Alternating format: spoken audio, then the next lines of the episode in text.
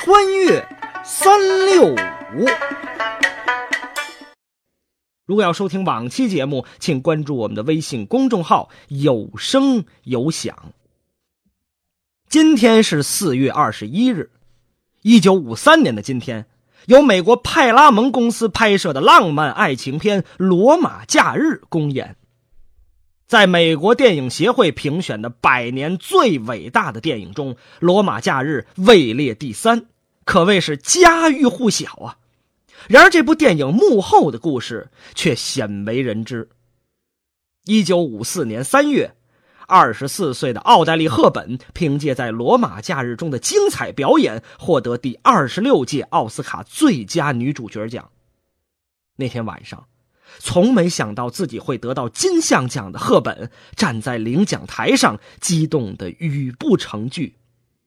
但他没有忘记告诉整个世界，这是派克送给我的礼物。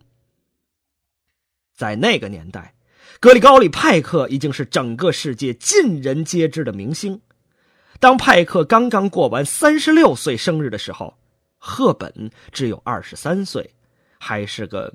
名不见经传的女孩，就在这纤尘不染的豆蔻年华，天使遇到了绅士。在浪漫之都罗马的那个假日里，一段尘世间最纯美的爱情悄然萌生。那场戏里，派克和赫本分别饰演男女主角。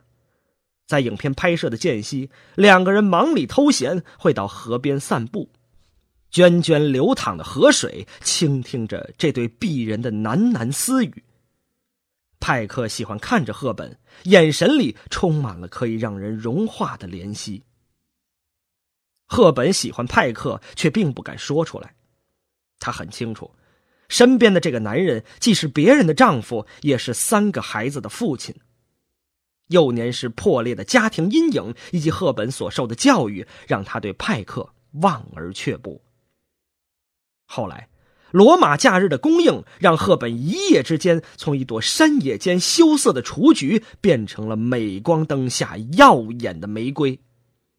同样，在那一年，赫本事业和爱情双双丰收，她不仅获得了当年的奥斯卡最佳女主角奖，还和好莱坞著名导演梅厄菲热走进了婚姻的殿堂。在赫本的婚礼上。派克依然像往常那样温厚而宽容，用平静的微笑应对着眼前的一切。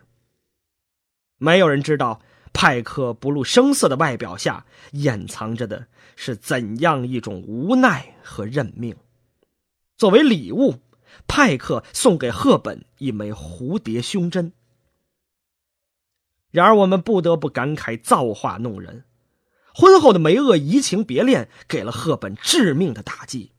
赫本离婚，又结婚，再离婚，一个又一个的男人从赫本的生命里兜兜转转，走近，又走远。四十年的光阴里，一成不变陪在赫本身边的，只有那枚小小的蝴蝶胸针。一九九三年一月。天使飞回了天堂。在赫本的葬礼上，派克来了，他来送别赫本，看赫本最后一眼。此时，派克已经是七十七岁高龄，拄着拐杖，步履蹒跚。花丛中的赫本微合着双眼，像一株夏日雨后的睡莲，纯洁而安静。葬礼上。白发苍苍的派克老泪纵横，他哽咽的说：“能在那个美丽的罗马之下，作为赫本的第一个银幕情侣，握着她的手翩翩起舞，是我无比的幸运。”送别他时，派克低下头，轻轻的吻了一下赫本的棺木，说：“你是我一生最爱的女人。”他终于说出了埋藏在心底的那句话，那是赫本一生都想听到的轻语。可是他迟到了，迟到了整整四十年。十年后，著名的苏富比拍卖行举行了赫本生前衣物首饰的义卖活动。又一次，派克来了，颤颤巍巍。时年已经八十七岁的派克，此行的目的只为那枚蝴蝶胸针。早已泛黄的记忆在时光的隧道里迅速流转。派克仿佛又看到了罗马假日里那个美丽、善良、不谙世事的小女孩，正一路快乐轻盈的向自己走来。二零零三年六月十二日，格里高里·派克去世。在派克举行葬礼的那一天，在世界的各个角落，成千上万的影迷们默默祈祷。